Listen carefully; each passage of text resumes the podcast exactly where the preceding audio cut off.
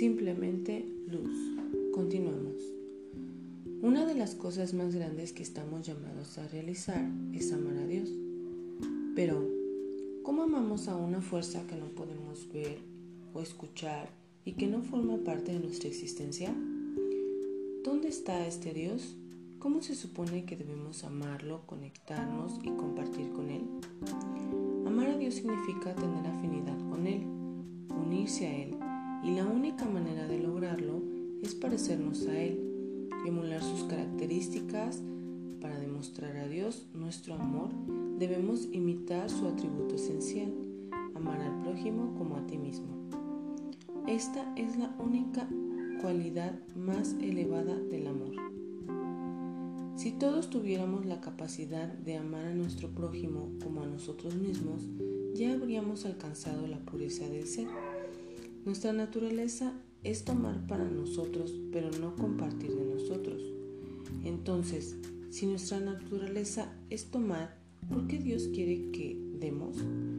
¿Por qué se nos pide que amemos a nuestro prójimo, a personas que ni siquiera están cerca de nosotros y de quienes sabemos muy poco? La respuesta es simple. Cuando transformamos nuestra naturaleza egoísta y aprendemos a amarnos como lo hace Dios, transformamos la oscuridad en luz. La verdad es muy simple. Si un profesor puede tomar un concepto y explicarlo de modo que lo puedas comprender, es porque seguramente sabe de qué está hablando. Si la explicación es demasiado compleja codificada, posiblemente no tenga mucha idea del tema. Podemos eliminar nuestros miedos retrocediendo a la época en la que se manifestaron por primera vez. Tenemos que encontrar la semilla del miedo y transformarla. Durante nuestras meditaciones podemos pedirle al Creador que nos revele dónde estábamos y qué nos ocurrió para que eso llegara a angustiarnos e inquietarnos tanto. Pero cuando hacemos esta clase de trabajo espiritual, es importante que estemos preparados para dejar ir el miedo y que hagamos y que lo hagamos desde un lugar de completitud y seguridad, un lugar donde estemos conectados con la unidad del Creador. Este es el sentimiento que debemos llevar con nosotros mientras retrocedemos a ese tiempo y lugar. Si alcanzamos este nivel de conciencia en nuestra meditación, podemos empezar a convertir nuestro miedo en luz. Escorpio es uno de los signos más poderosos del zodiaco. Los nativos del Escorpio desean tener el control y son muy inteligentes, poderosos y apasionados. Son capaces de cualquier cosa con tal de obtener los resultados que buscan. Esto puede beneficiarse, beneficiarles o perjudicarles. A los de Escorpio les gusta tener el control, de modo que durante el mes de Escorpio debemos trabajar duro para moderar nuestro deseo de controlar, tanto en la relación de negocios como en la relación personal. Es importante notar, además, que si bien los de Escorpio son muy sensuales, a menudo tienen dificultades en la dinámica entre hombre y mujer. Por eso, durante ese mes nos conviene prestar mucha atención a nuestras relaciones. Debemos ser más cuidadosos con nuestros amigos y nuestra pareja y esforzarnos para disfrutar de ellos por lo que son y no por lo que puedan darnos. El verde y el azul, como sabes, son colores curativos. Así pues, te voy a pedir que tomes el color verde, lo coloques como una pelota girando a la altura del centro de tu pecho y lo vayas acercando hacia ti. Una vez que hayas hecho esto, respira esa bella luz verde. A medida que limpia tus órganos internos, podrás sentir su fuerza y su energía dándote paz y curando las partes internas de tu cuerpo. El violeta es el color de la conexión y la protección espiritual. En este momento, pues, siente todo tu ser vibrando en el suave, resplandor de la luz violeta. Siente cómo la vibración se mueve por tu cuerpo desde la punta a la cabeza, a través de tu columna hasta tus órganos internos y después hacia abajo hasta los dedos de los pies. Ahora, reemplaza esta luz violeta por una bella luz blanca. Crea un capullo con esta luz para que rodee todo tu cuerpo. Esta es la luz de la protección. Cada vez que entres en una multitud de gente desconocida o en un lugar que no te resulte familiar, este círculo de protección te resguardará de cualquier fuerza negativa que pueda haber allí. Esta bella luz blanca permanecerá contigo siempre. Ahora es un buen momento para sentarte tranquilo por unos instantes y dar las gracias al Creador por haberte dado el privilegio de vivir este momento de bienestar. A veces, mientras realizamos nuestro trabajo espiritual, nos parece que chocamos contra una pared, con las cosas que no salen como se supone que deberían salir. Nos sentimos estancados, pero si nos acordamos de anteponer la luz del Creador, en todos nuestros pensamientos y actos podremos romper nuestras paredes, editar nuestra película y alterar nuestras vidas. Durante la época del templo sagrado estaban aquellos que vivían dentro de los muros de la ciudad de Jerusalén y los que vivían fuera de esos muros. Cada día se trasladaba un novillo del exterior al interior de la ciudad, donde se utilizaban para realizar un sacrificio en el templo sagrado. Un día los que vivían fuera de los muros dijeron, nosotros que vivimos extramuros no entendemos por qué solo los que viven dentro de Jerusalén reciben la energía de estos sacrificios. Y en lugar de enviar un novillo, enviaron un cerdo con el fin de reducir el sacrificio y privar así de la energía de Dios a quienes vivían intramuros. Lo que les motivó a realizar esta acción fue el siguiente pensamiento. Si yo no tengo, entonces el tipo que está a mi lado tampoco debe tener. A veces nuestras acciones están basadas en esta creencia. Esto se debe a que no entendemos realmente que la energía del Creador es infinita y suficiente para todos. Cuando te encuentras en una relación de pareja que te plantea desafíos, ¿cómo sabes si debes irte o si debes quedarte para descubrir por qué esa relación es parte de tu vida? Pienso que una de las cosas que debes hacer en una lista todos los, de todos los atributos positivos y negativos de esa persona. Escribe todas las razones por las cuales la elegiste. Luego pregúntate, considerando todos sus aspectos, lo bueno y lo malo. ¿Sentiría un vacío si esta persona no estuviera más en mi vida? ¿Puedo transformar o ayudar a transformar el rasgo desafiante de nuestra relación? ¿Puedo ayudar a esta persona a crecer? ¿Puedo utilizar las enseñanzas espirituales que he recibido para llevar esta relación y esta persona a un lugar mejor? Si las respuestas a todas estas preguntas son afirmativas, es que la relación tiene valor y debes luchar por ella. Puede ser que esté sentada sola en la cumbre de una montaña meditando y rezando cuatro horas por día. Sea un ser espiritual. Pero la verdadera espiritualidad requiere que aprendamos a conectarnos con los demás. Si no podemos conectar con otros y compartir algo de nosotros mismos, entonces no somos espirituales. Puede haber lluvia y que el cultivo prospere, o puede haber sequía y perderse. Es así de simple. Lo mismo ocurre con las bendiciones y las maldiciones. Cuando llevamos con nosotros la luz interior y somos considerados con los demás, somos bendecidos. Cuando solo nos tenemos en cuenta a nosotros mismos, somos maldecidos. Se dice que Moisés fue elegido para llevar a los hijos de Israel fuera de Egipto porque cuando estaba pastoreando su manada, levantó del suelo a un cordero recién nacido y lo llevó en brazos. Dios dijo que si Moisés podía ser tan considerado con ese pequeño corderito, más aún podría cuidar de las personas. El rasgo más importante de cualquier líder es su capacidad de, liderar con el corazón y no con la cabeza. Una persona puede ser capaz de utilizar palabras bellas para descubrir un cielo nocturno hermoso o explicar cómo funciona el mundo en términos de la física o discutir sobre el gran arte del mundo.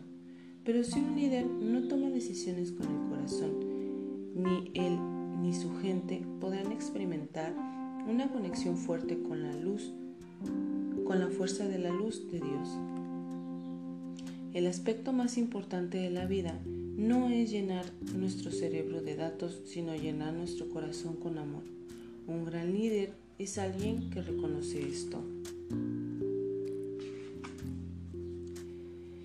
Vivimos una época de cambios rápidos a medida que los conceptos de espacio y tiempo están disolviéndose.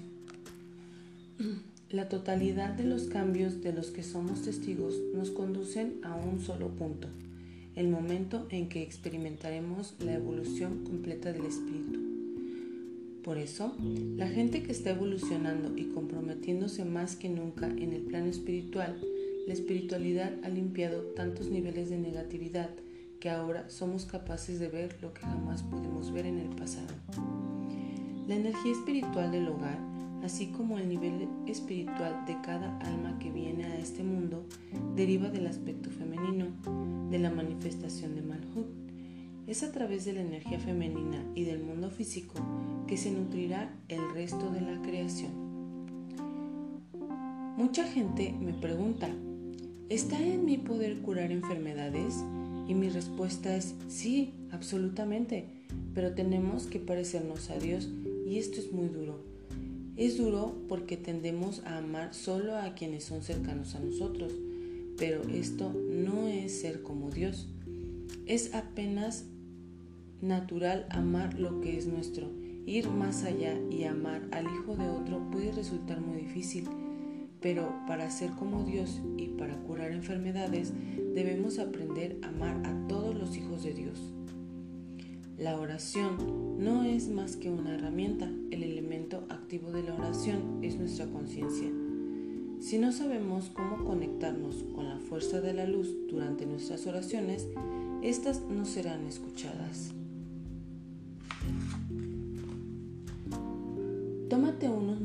Hoy mismo e intenta cambiar algún aspecto de tu personalidad que te desagrada. Con solo cambiar ese rasgo de ti, produces cambios en quienes te rodean. No se comienza con la idea de cambiar el mundo, sin embargo, cuando efectuamos pequeños cambios en nosotros mismos, revelamos la chispa divina que está en nosotros y esto es lo que crea el cambio en el mundo. Al llegar al mundo físico, la gente olvida su verdadera misión, nos distraen las cosas materiales.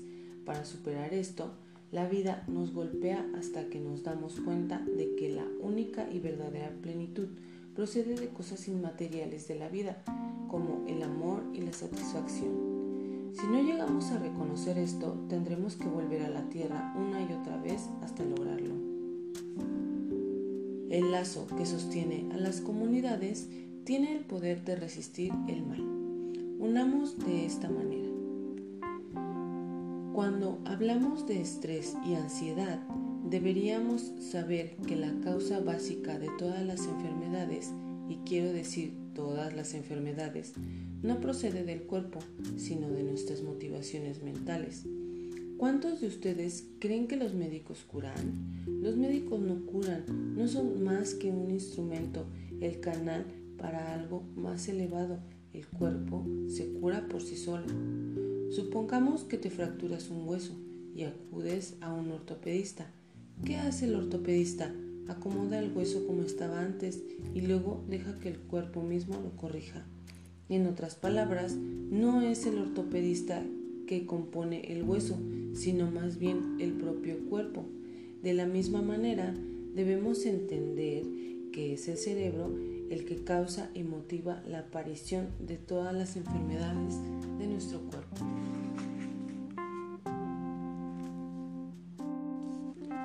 Los nativos de Sagitario son personas que les gusta vivir al límite, disfrutan del desafío y la lucha. Son los equilibristas que caminan por la cuerda floja del mundo, los que apuestan por una opción que nadie tomaría. Son amantes de la vida, las cosas que motivan a un Sagitario, tanto en su vida personal como en los negocios, son habitualmente demasiado excéntricas o esotéricas como para que las entienda la mayoría de la gente. Sagitario es uno de los signos más hermosos del zodiaco porque está libre de desafíos. Es muy difícil acorralar a un Sagitario, pues tiene muchas dificultades para establecer límites. Sagitario está regido por Júpiter, que es el planeta de la expansión. Por eso, si somos responsables en nuestro trato con la gente durante el mes de Sagitario, podremos expandir esa energía todavía más. Sin embargo, debemos asegurarnos que aquello que persigamos tenga una base sólida. Así podremos tener la certeza de que esa proposición, negocio, matrimonio o cualquier otro tipo de relación será exitosa. Dios dijo, creen una casa para mí donde pueda morar. Nosotros nos preguntamos, ¿por qué necesitamos una casa, un sitio de culto, un templo? La respuesta es que la energía del Creador fluye libremente solo cuando las personas se reúnen con propósitos espirituales. Sin embargo, podemos reunirnos en un lugar de culto y aún así salir vacíos. La diferencia entre salir vacío o pleno está en la conciencia que llevamos a nuestro lugar de culto. Recuerda que uno de los problemas a, los que nos enfrentamos actualmente son las escaleras por las que ascendemos en dirección a la fuerza de luz de Dios. Podemos volvernos puros a través de nuestras acciones cuando se nos plantean desafíos. ¿Qué significa ser puro? Significa haber evolucionado a partir de lo que alguna vez fue impuro. Nos acercamos a la pureza cada vez que resbalamos por la escalera y nos la ingeniamos para enderezarnos y continuar nuestro ascenso hacia los brazos de Dios y su grandeza. Uno de los momentos más preciosos que vivimos son aquellos en los que nos acordamos de simplemente ser.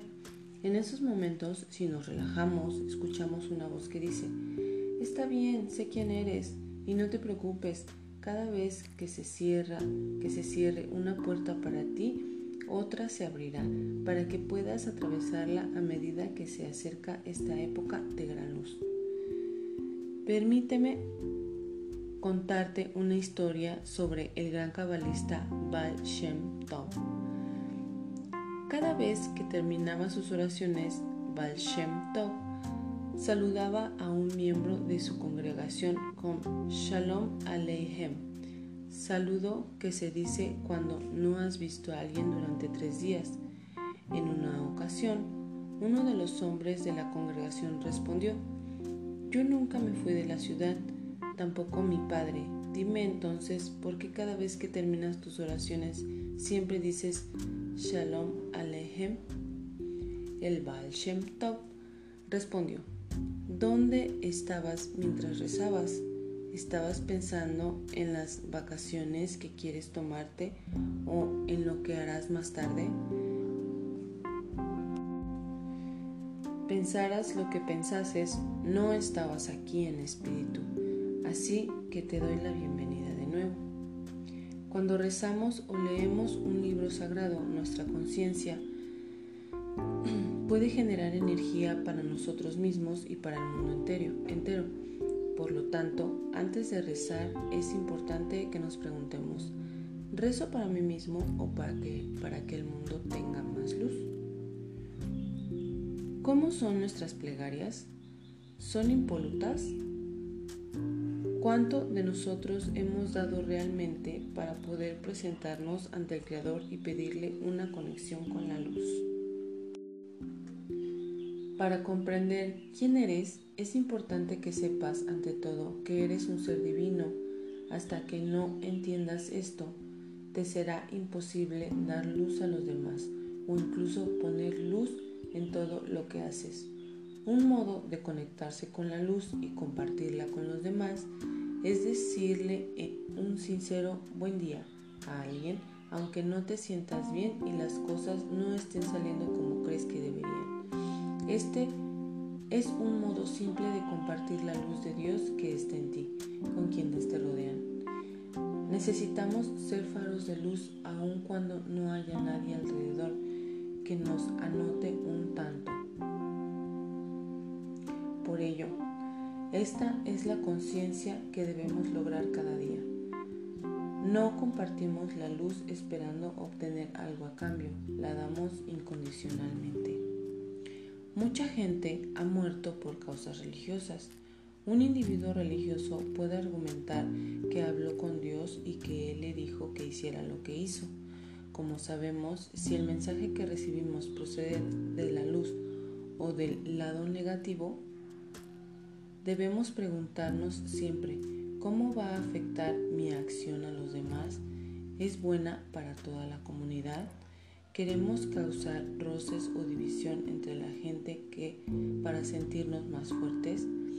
Si intentamos motivar a una persona para que actúe de cierta manera, lo hacemos porque queremos que vea las cosas como nosotros y nos dé la razón, o nuestro acto o es nuestro acto una acción de compartir que también respeta el espacio y los procesos del otro? Necesitamos revisar siempre la intención de nuestras acciones y cerciorarnos que lo que hacemos procede de la fuerza de la luz.